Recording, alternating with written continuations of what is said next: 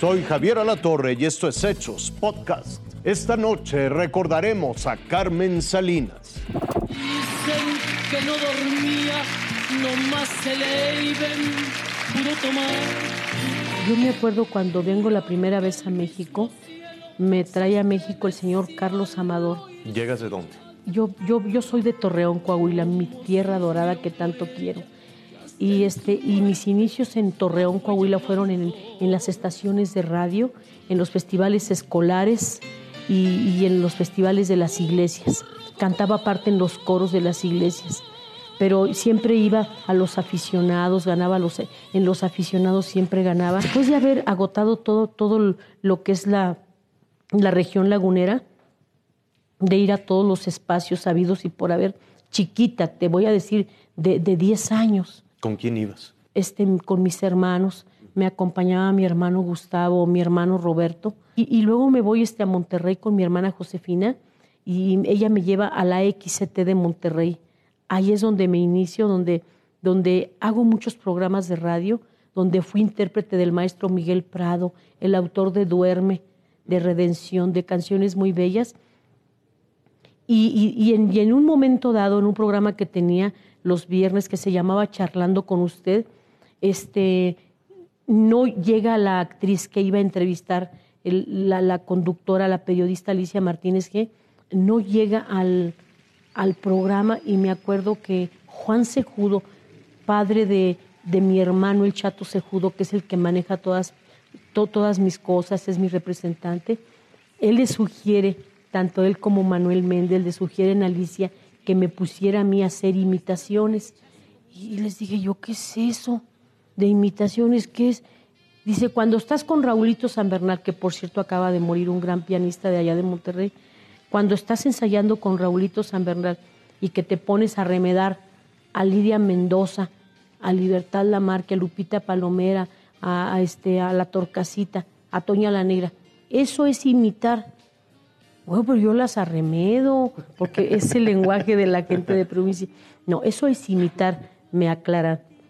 En ese momento supe que lo que yo hacía era imitarlas. Hoy se tiene que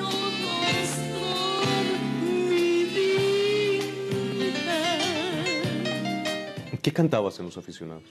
Eh, Yo cantaba, me acuerdo que cantaba eh, Volver a empezar, Begin to Begin, cantaba Por un amor, can, cantaba todo lo que me, me, gustaba, que escuchaba, y me acompañaba la orquesta y agarraba re bien los tonos. Yo no sabía de que el tono do, fa, re, no sabía de esas cosas nada.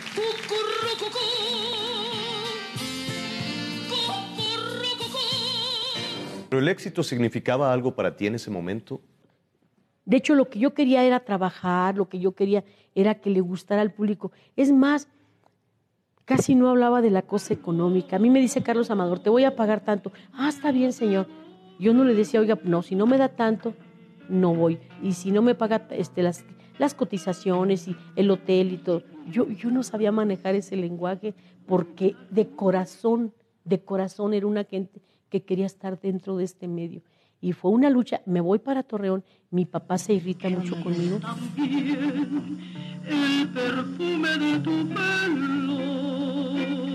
¿Qué significa la felicidad cuando tienes todo?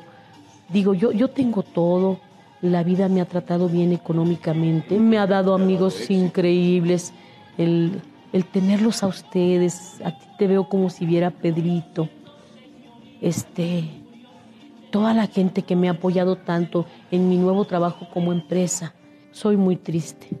Desde que se murió mi hijo Pedrito hace cinco años, llevo, llevo una careta en, en la cara de felicidad, pero cuando a una madre, cuando una madre pierde un hijo, se le va todo, se le va todo, se le va...